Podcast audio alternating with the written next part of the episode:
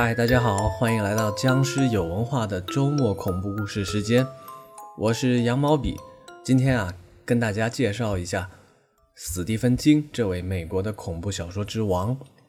有人说呀，每个美国人家里一定有两本书，一本是圣经，一本就是他的小说。啊，这位美国的通俗小说巨匠跟丧尸的缘分呢也不浅，他跟丧尸之父乔治罗梅罗之间。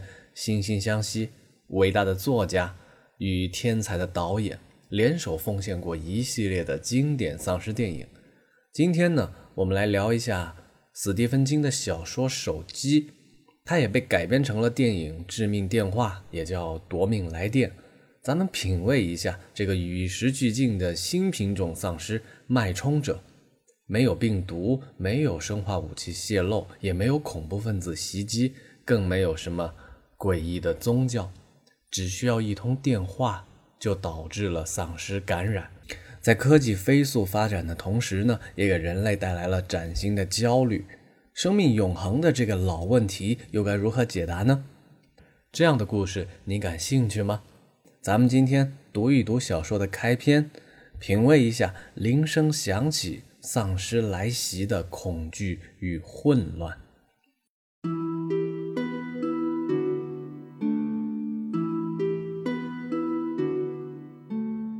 脉冲事件发生于十月一日下午，东部标准时间三点零三分。这个名称显然不当，但在事情发生后的十小时内，大多数能够指出这个错误的科学家们，要么死亡，要么疯癫。无论如何，名称其实不重要，重要的是影响。那天下午三点，一位籍籍无名的年轻人正意气风发地走在。波士顿的波伊斯顿大街上，往东走。他名叫克雷顿·里德尔，脸上一副心满意足的样子，步伐也特别矫健。他左手提着一个艺术家的画夹，关上再拉上，拉链就成了一个旅行箱。右手的手指则缠绕着一个棕色塑料购物袋的提绳，袋子上印着“小宝贝”这三个字。想看的人一眼就能看得到。袋子里前后晃荡的是一件小圆球状的东西，可能你已经猜到了。你接着猜，克雷顿·里德尔这个年轻人大概是用小宝贝来庆祝某个小小的胜利吧？那么你又猜对了，袋子里其实是一个十分昂贵的玻璃镇纸，正中间是一团灰色的蒲公英绒毛。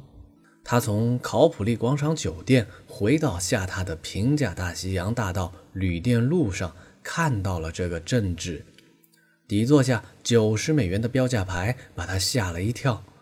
但更让他害怕的是，他突然意识到自己能买得起这个奢侈品。他攒足了全部勇气，才将信用卡交给店员。他怀疑，如果这个镇纸是买给自己的。他是否会真的花这笔钱呢？他很有可能会嘟囔着说：“改变主意了”，然后撒腿跑出商店。但这是为沙朗买的，他就喜欢这些东西，他也喜欢他。就在他离开波士顿的前一天，他还对他说：“宝贝儿，我支持你。”那一刻，他被打动了。毕竟过去的一年中，他们经历了不少风雨。现在他就想轻抚着他的脸庞，如果还有可能的话。那个镇纸虽小，但他相信他会喜欢那团精致的灰烟，立在玻璃那深深的中央，像一团袖珍的雾。克雷的注意力被一段冰淇淋车叮当作响的音乐吸引，那车停在四季酒店的对过，就在波士顿公共绿地旁边。这块绿地沿着波伊斯顿大街的一边延伸到了两到三个街区，车上印着“富豪乐”这几个彩虹般斑斓的字，背景是一对跳舞的蛋筒冰淇淋，三个孩子挤在窗口旁边，书包撂在脚边，等着接过香甜可口的美味，在他们身后。站着一位身着长裤套装的女士，用皮带牵着一只狮子狗，还有两个十来岁的女孩子穿着低腰牛仔裤，别着 iPod 也在那里，耳机从脖子上耷拉下来，低声聊着天，一副很认真的样子，没有发笑。克雷排在他们后面。一小堆人立刻变成了一支短短的队伍。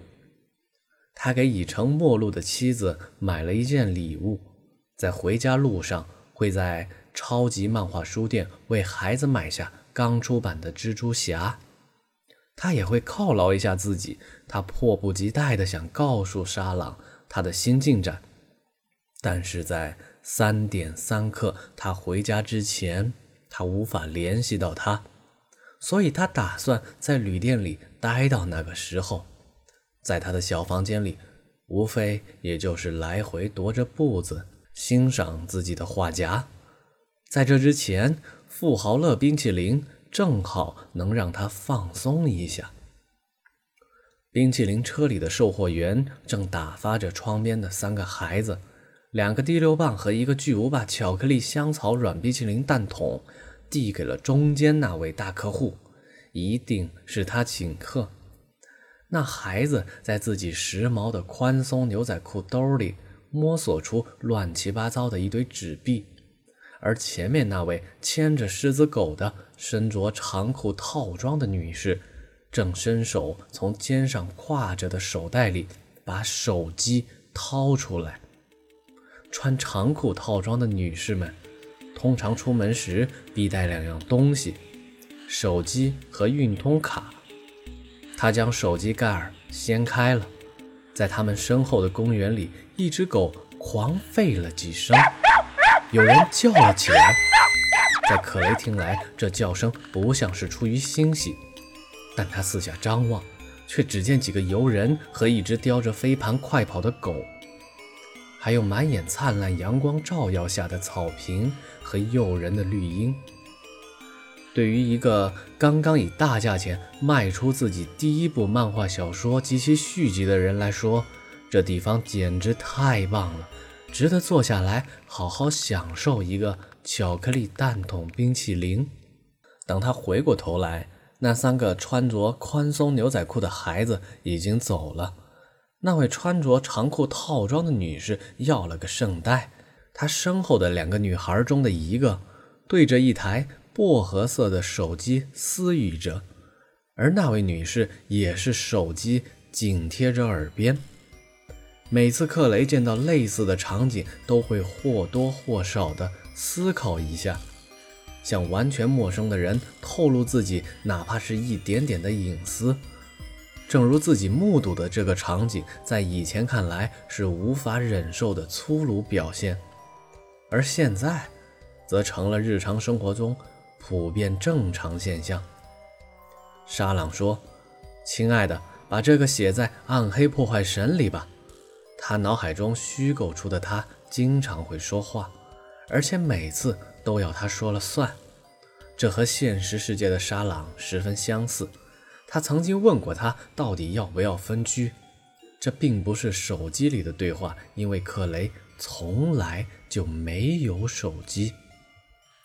那只薄荷色的手机铃声很像他儿子约翰尼喜欢的《疯狂青蛙》开头的调子。那首曲子叫《阿克塞》吗？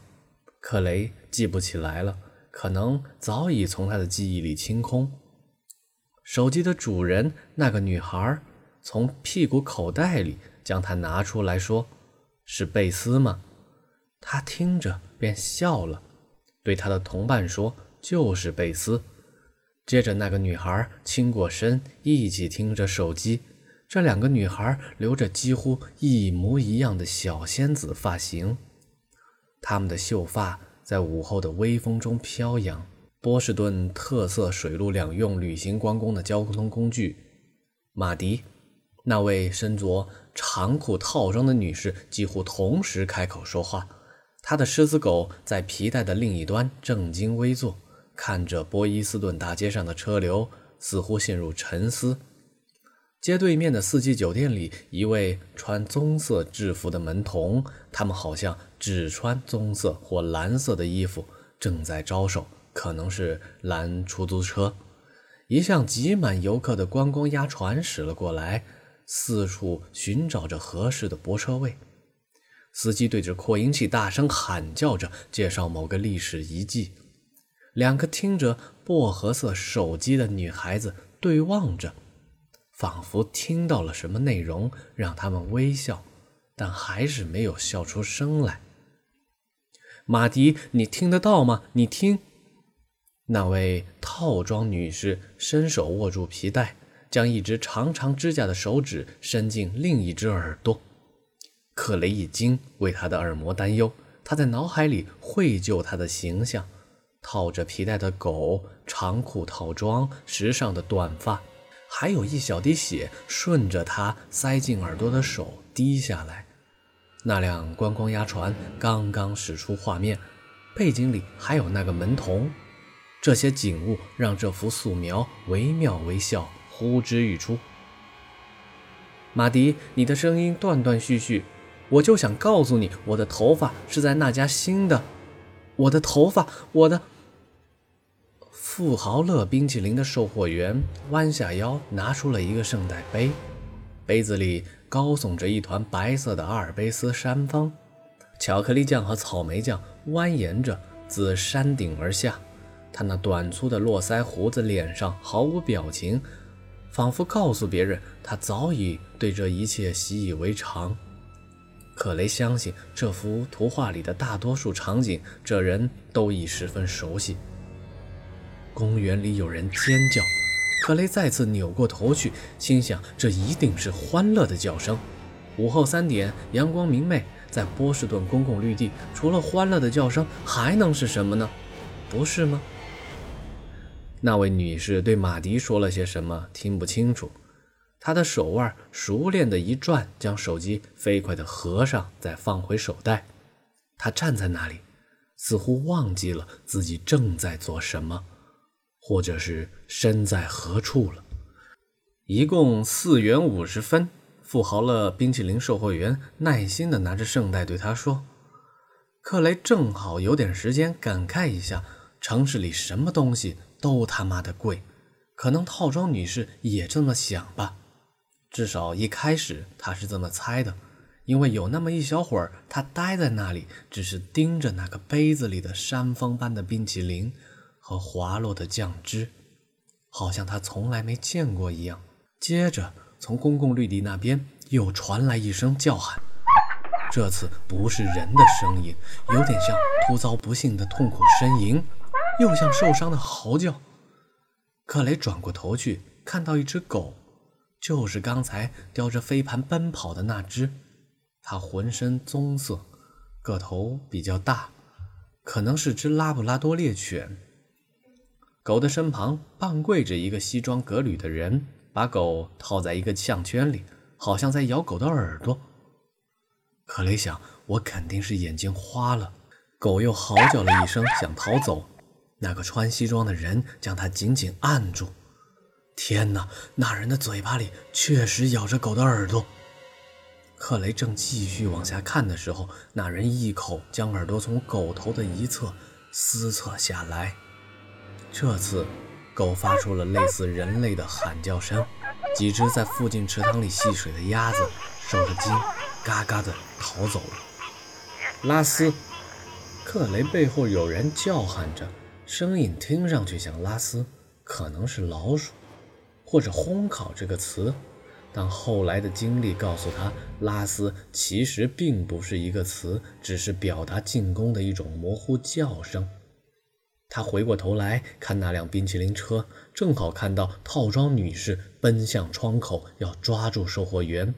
他刚巧抓住了她白色束腰外衣前面松垮的褶皱。当他惊吓当中只后退一步，便挣脱了她。他的高跟鞋一下子飞离了人行道，然后克雷听到衣服的摩擦声和扣子落地的叮当声。看到他的外套前端先是勾住了售货窗口柜台的突出部分，然后又落了下去。圣代好像打翻了。克雷看到一团冰淇淋和酱汁粘在套装女士的左手腕和前臂上，高跟鞋噼啪一响，他跌回人行道上，踉踉跄跄地跪倒在地上。他脸上原来是一副自我封闭、教养良好的典型公共场合表情。克雷认为这是街头无表情面孔的基本要素，现在则被一阵痉挛所代替。他的眼睛眯成细长一条，两排牙齿暴露开来，上嘴唇完全翻盖，露出粉红色的天鹅绒衬里，像女人的私处。他的狮子狗冲到大街上，拖着红色皮带，皮带末端还吊着一个把手。一辆黑色轿车开过，把还没来得及穿过半条街道的狗碾倒在地。前一秒。还是毛茸茸的活物，后一秒钟就成了血泊一片。这就是史蒂芬金小说《手机》的开篇部分。他的笔触十分简洁，轻描淡写地描述了一位父亲、一位前夫的形象。这是一个刚刚出售自己小说版权的、赚了钱的作家，然后呢，买上了自己的一些礼物去看望前妻和儿子，在这路上。就在这个阳光明媚的三点下午，突然街道变了一番模样，丧尸就这样袭来。有兴趣的朋友可以自行去阅读史蒂芬金的小说《手机》，或者观看小说改编的电影《致命电话》《夺命来电》。我是羊毛笔，拜拜。